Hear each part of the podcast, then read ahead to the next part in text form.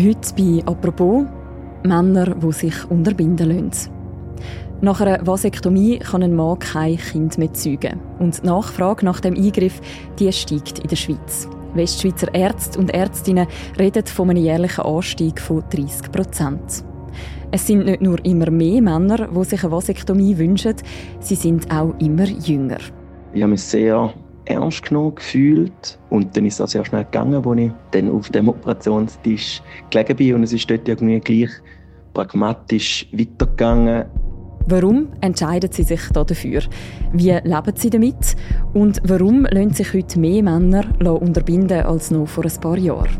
Über diese Fragen reden wir heute im Podcast «Apropos», im täglichen Podcast vom Tagesanzeiger. Mein Name ist Mirja Gabatuller und bei mir im Studio ist Martin Fischer. Er ist Redakteur im Ressort Leben und ist diesen Fragen zusammen mit Dennis Jeitziner nachgegangen. Hallo Martin. Hallo Miriam. Danke für die Einladung.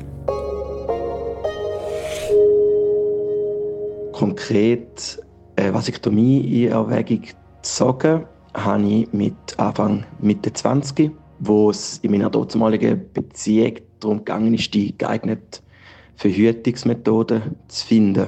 Und dann ist für mich dann klar gewesen, dass da eine gute Möglichkeit ist. Martin, wir hören hier die Stimme von einem 34-jährigen Mann.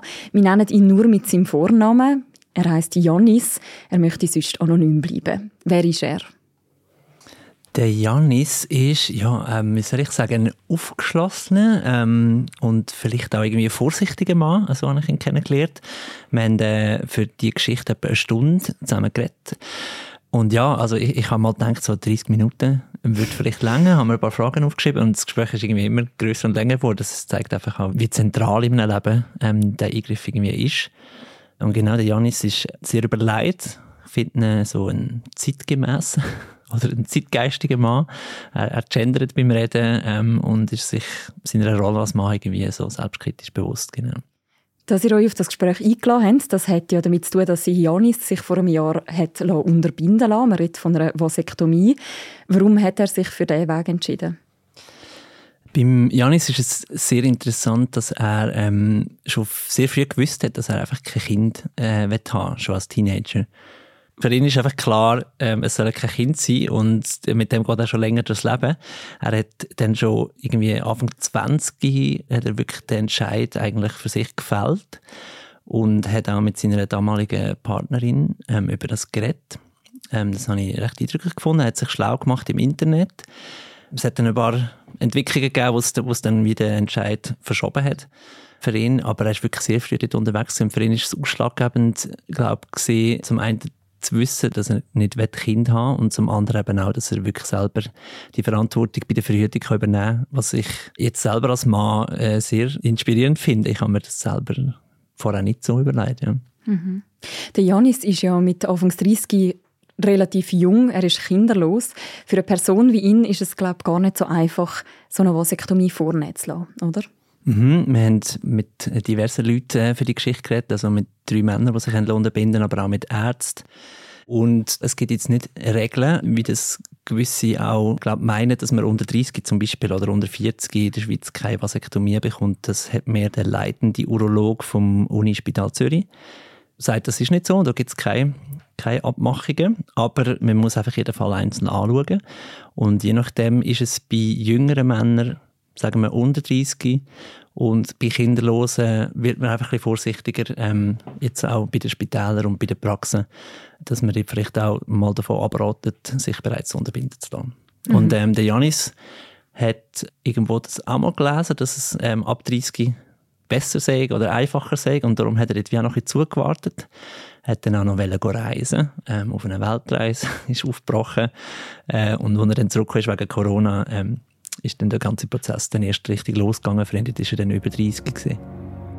Ich habe mich sehr ernst genommen gefühlt und dann ist es sehr schnell gegangen, als ich dann auf dem Operationstisch gelegen bin und es ist dort irgendwie gleich pragmatisch weitergegangen. Es war ein angenehmes Gespräch gewesen und darum für mich die Vasektomie, also der Eingriff, durchaus ein positives Erlebnis gewesen, wo ich mir im Vorhinein solche Sorgen gemacht habe, dass so mit dem Zeigefinger könnte damit umgegangen werden. Ich habe ähm, auch noch ein Gespräch geführt mit dem Herrn Professor Dr. Eberli vom Unispital Zürich. Ähm, der ist dort leitender Urolog. Und er hat mir gesagt, dass es für ihn vor allem bei den Abklärungen wirklich wichtig ist, dass Männer jeweils wissen, dass es ein, ein definitiver Entscheid ist. Und er sagt auch, also wirklich, wir müssen mit der Einstellung ins Rennen, dass man nachher keine Kinder mehr zeugen kann. Und für ihn ist auch noch ausschlaggebend, dass wenn jetzt jemand einfach sagt, ich habe keinen Bock, kein Kondom zu benutzen, dass das wie noch nicht längert. Also man muss schon relativ weit sein. Und was wir auch gehört haben, ist, dass das wirklich die meisten Männer, die sich dann für den Schritt entscheiden, sich sehr gut schon mit dem Thema auseinandergesetzt haben. Mit 33 war es bei Janis so weit, gewesen, dann hat er den Eingriff machen, die Vasektomie. Wie muss man sich das vorstellen? Was wird bei so einer Vasektomie genau gemacht? ich habe mal nur eine kurz Bilder gegoogelt. Ähm, es gibt wahrscheinlich auch Videos, aber ich bin dort ein empfindlich. Darum tue ich mich jetzt einfach auf die Erzählungen ähm, Allzu plastisch müssen wir es genau. nicht machen. es ist relativ einfach. Und zwar ähm, gibt es den Samenleiter. Das ist so ein Strang, wo die Spermien vom, von den Nebenhöhlen zum Penis geleitet werden. Und der wird unterbunden. In der Regel braucht es noch einen Schnitt. Äh, gewisse machen es mit zwei, habe ich gehört. Aber ähm, es braucht einen Schnitt, der am Hoden gemacht wird. Und dann wird der Samenleiter leicht rausgezogen und etwa einen Zentimeter rausgeschnitten. Und dann werden die beiden Enden verschlossen und äh, wieder in der Haut versteckt und zugenäht. Und das wäre es dann eigentlich schon. Es dauert etwa 20 bis 30 Minuten. Und was noch ein, Thema ist, ist, glaube Betäubung. Also es wird lokal betäubt. Und äh, was mir jetzt auch der Janis erzählt hat, das ist schon ein bisschen unangenehm, weil dort äh, zum Teil mehrere Spritzen in den sehr sensiblen Bereich gesetzt werden. Ja. Mhm. Gibt es auch Risiken bei diesem Eingriff? Äh, es haben jetzt doch einige Leute auch von Nebenwirkungen berichtet. Auf ärztlicher Seite heisst es, es ist bedenkenlos Routineneingriff. Also es werden auch äh, jedes Jahr tausend Eingriffe gemacht, die, glaube ich, völlig ohne Komplikationen verlaufen. Leichte Schmerzen muss man sicher in Kauf nehmen. Dort heisst es so Kopfweh-Level und man kann dann auch Schmerzmittel dagegen nehmen für ein paar Tage und dann müsste das eigentlich wieder weg sein. Was es noch kann geben sind so leichte äh, Blutergüsse zum Beispiel. Und vor allem ist die Region nach dem Eingriff noch druckempfindlich. Also Schmerzen hat man, wenn, wenn jemand dann irgendwie drankommt oder so. Und die muss man sich ein bisschen schonen. Zwei bis drei Tage. Äh, man muss auch aufpassen, wenn man mit dem Kind spielt, das man allenfalls schon hat, hat es geheißen, dass die einem nicht irgendwo ginken. ähm, genau. Und dann gibt es noch so ein bisschen in selteneren Fällen, aber auch mehrere Leute haben davon erzählt, dass die Schmerzen ein bisschen länger können anhalten können, dass es wie so ein bisschen zieht ähm, und es können sich noch so Knötchen bilden auf dem Hoden, die aber scheinbar harmlos sind und das kann passieren, weil weil die Nebenhaut weiterhin Samen produzieren und es dann wie so irgendwo manchmal einen Stau gibt und das sich so ausbildet. Und das kann auch schmerzdruckempfindlich sein. Mhm. Das sind Sachen, die passieren können. Grundsätzlich sagst du aber, es ist ein Routineeingriff. Wie viele so Vasektomien werden pro Jahr in der Schweiz durchgeführt? Was weiß man darüber?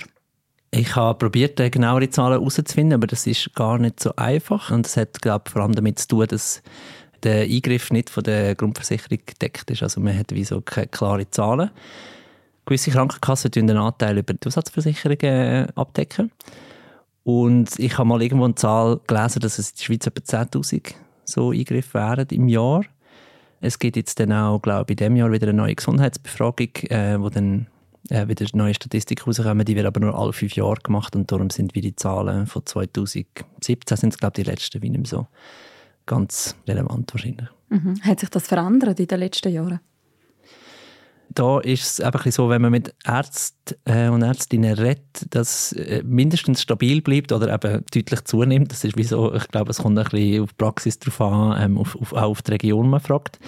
Es gibt eben in der Westschweiz offenbar auch ein bisschen einen stärkeren Zulauf. Kann man jetzt darüber diskutieren, warum das so ist. Aber was sicher so ist, ist, dass, äh, dass die jüngeren Männer vermehrt sich mit dem Thema auseinandersetzen und sich auch aus Gründen dafür entscheiden, äh, wo irgendwo eine gesellschaftliche Tragweite haben. Hm. Lässt sich der Eingriff eigentlich wieder rückgängig machen? Ja, das ist, äh, glaube ich, die Kurzantwort, aber es gibt ein bisschen Zusätze. Und zwar ist das, wie man mir gesagt hat, ein sehr aufwendiger, äh, mikroskopisch kleiner, mühsamer Eingriff. Und dann ist er auch noch sehr teuer. Eine Vasektomie kostet irgendwo um 1000 Franken. Und ich glaube, wenn man es rückgängig machen würde, muss man wie so 7- bis 10-fache rechnen. Mhm. Und äh, die Chance, dass man nachher tatsächlich wieder zeugungsfähig ist, ist auch nicht bei 100%, sondern irgendwo bei 60, 70%. Also ähm, ja, darum man muss sich das, glaube ich, gut überlegen. Also es gibt Gründe, wieso man so eine Entscheidung auch nicht so leichtfertig trifft. Beim Janis hat es da auch noch andere Bedenken oder Ängste gegeben, die für ihn mitgespielt haben, bevor er sich für den Eingriff entschieden hat. Der Janis war wirklich beeindruckend klar in dem. Seine grösste Sorge war eigentlich, dass man ihn wie noch umstimmen will. Das hat ihn wie so ein bisschen ähm, zögern, weil er das Gefühl hat, ihm wollen doch das alle ausreden. Er hat das auch im Umfeld schon ein bisschen mitbekommen, dass Menschen ihm gesagt haben, das kannst du doch irgendwie noch nicht wissen, du bist noch viel zu jung für so einen definitiven Eingriff. Und ähm, es ist dann aber für ihn so verlaufen, dass auch die Ärztin, die bei ihm die, äh, die Vasektomie durchgeführt hat, da überhaupt nicht irgendwie kritisch oder skeptisch gesehen wäre und darum ist das für ihn super gewesen. Er ist wirklich von Anfang an glaube ich, sehr klar gewesen, dass er das machen will, schon in seinen 20ern. Ja. Du und Dennis Heitziner, ihr habt ja auch zwei weitere Männer getroffen, die sich auch an einer Vasektomie unterzogen haben. Haben Sie noch andere Bedenken im Vorfeld von dem Eingriff? Ja, zum Beispiel ähm, der Michael, wo, wo in Wirklichkeit anders heißt, aber auch ähm, lieber anonym hat mitmachen hat sich schon noch mehr so bezüglich Männlichkeit und so, glaube ich, ein bisschen hintersinnt. Ähm, das ist etwas, wo mir der Janis gesagt hat, dass er das übrigens auch aus seinem Umfeld öfter gehört. Also Männer definieren sich einfach sehr fest darüber, dass sie irgendwie offenbar zeugungsfähig sind und dann sind sie ein Mann, ähm, wenn sie ein Kind machen können. Und der Michael hat wieso gemeint, das sei für ihn eigentlich nicht so eine Sache. Er braucht irgendwie kein schickes Auto, viel Muskeln und offenbar auch nicht äh, Spermien, wo er kann, ähm, Kind machen kann. Aber es hat ihn dann doch mehr beschäftigt, genau, als er, als er gedacht hat. Und er hat dann auch noch erzählt, dass auch seine Partnerin ihm noch irgendwie ein Gewissen geredet hat und gefunden, du, man weiß nie, was ist, in 20 Jahren und so. Ja, ähm, es treibt die Menschen schon fest um, bevor es dann tatsächlich so weit ist, dass sie den Eingriff durchziehen. Die Frage eben darum, was macht das nachher mit einem als Mann, werden die Fragen auch im Vorfeld von so einem Eingriff thematisiert oder angesprochen?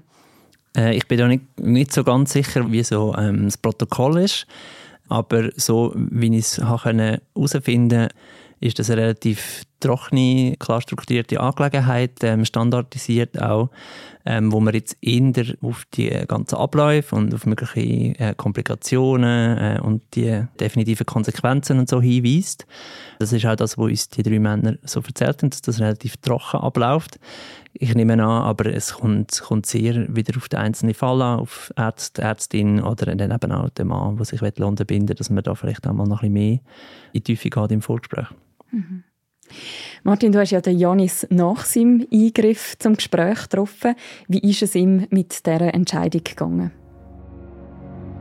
Das Gefühl nach der Vasektomie, nach dem Eingriff, war ähm, definitiv befreiend. Gewesen. Ja, es war ein, glückliches Gefühl, das ich hatte.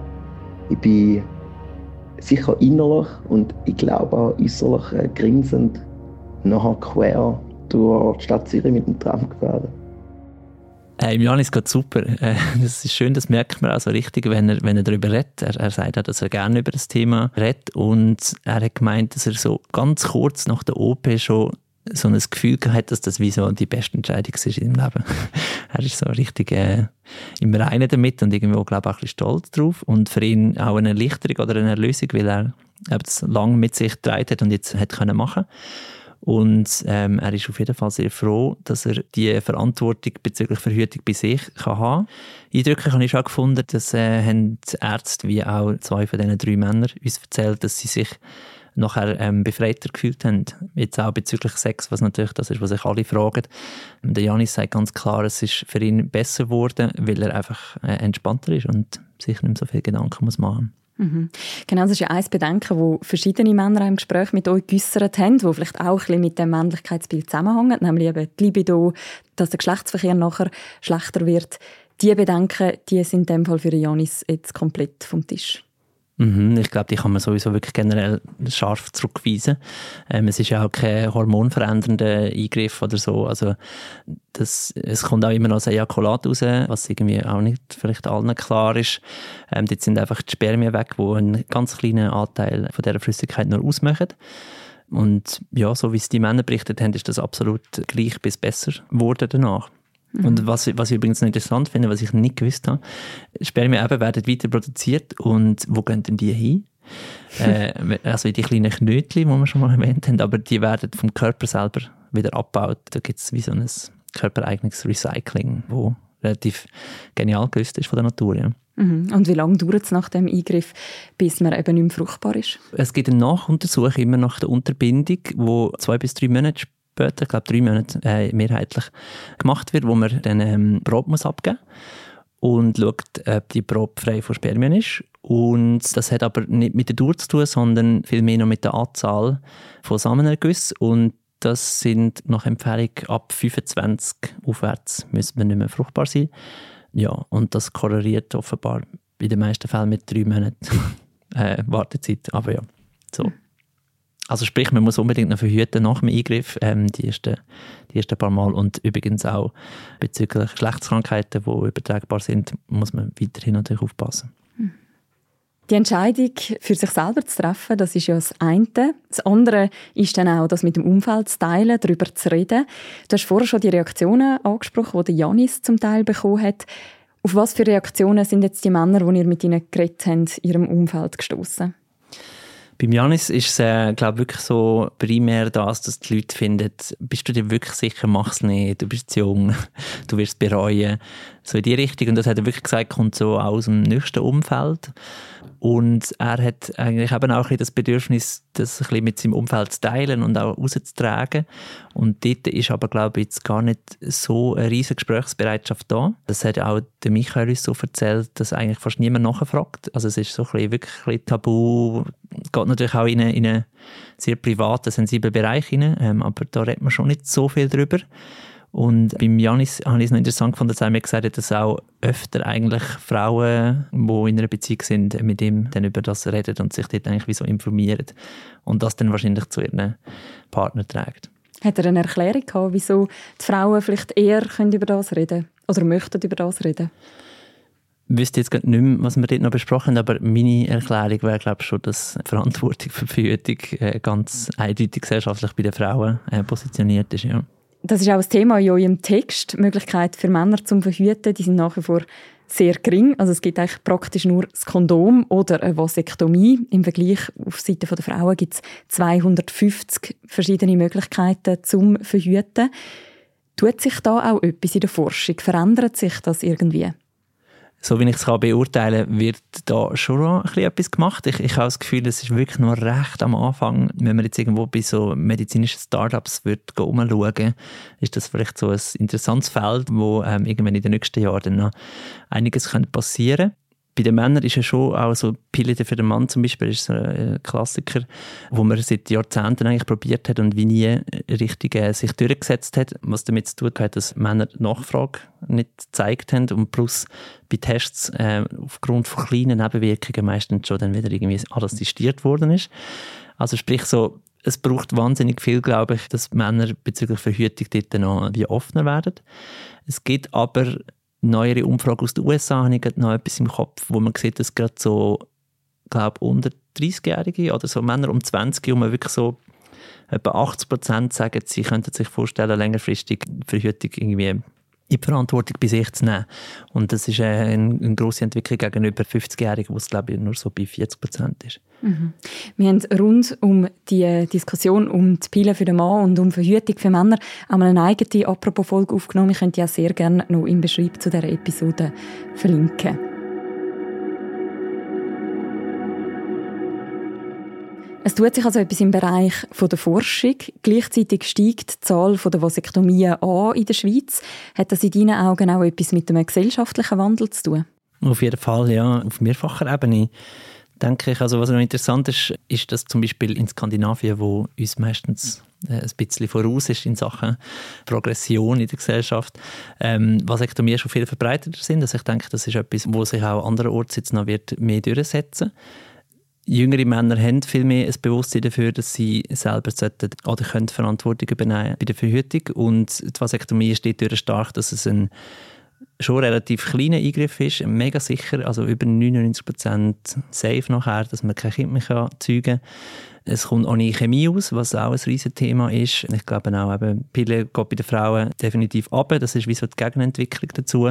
Menschen sind, glaube froh, wenn sie ohne Hormonbooster und so können verhüten. Darum ist das ein riesiges Thema. Und dann gibt es noch die ganze Kinder in die Welt setzen Thematik, wo für junge Männer auch etwas ist, was sehr präsent ist. Das haben uns auch ähm, Ärzte auf Anfragen noch gesagt.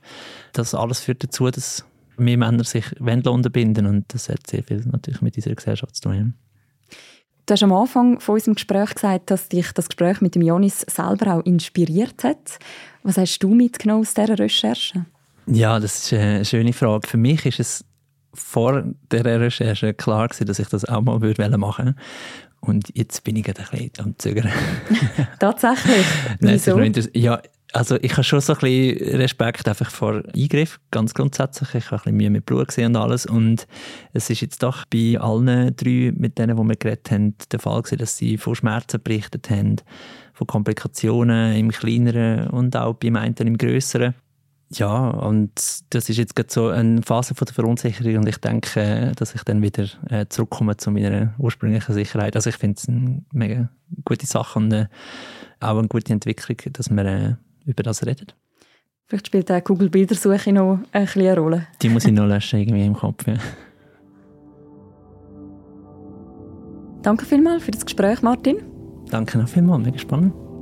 Wer noch die ganzen Gesprächsprotokoll nachlesen von euren drei Protagonisten insgesamt, die sich für eine Vasektomie entschieden haben und auch ein Interview mit einem Experten zu dem Thema, das verlinken wir gerne noch im Beschreib zu deren Episode. Und das ist die heutige Folge von unserem Podcast «Apropos». «Apropos» wird moderiert von Philipp Loser im Wechsel mit mir, der Mirja Gabatuller. Und unsere ProduzentInnen sind Laura Bachmann, Zara Spreiter, der Noah Fenz und der Tobias Holzer. Die nächste Folge von uns, die hören ihr morgen wieder. Bis dann, macht's gut. Ciao miteinander.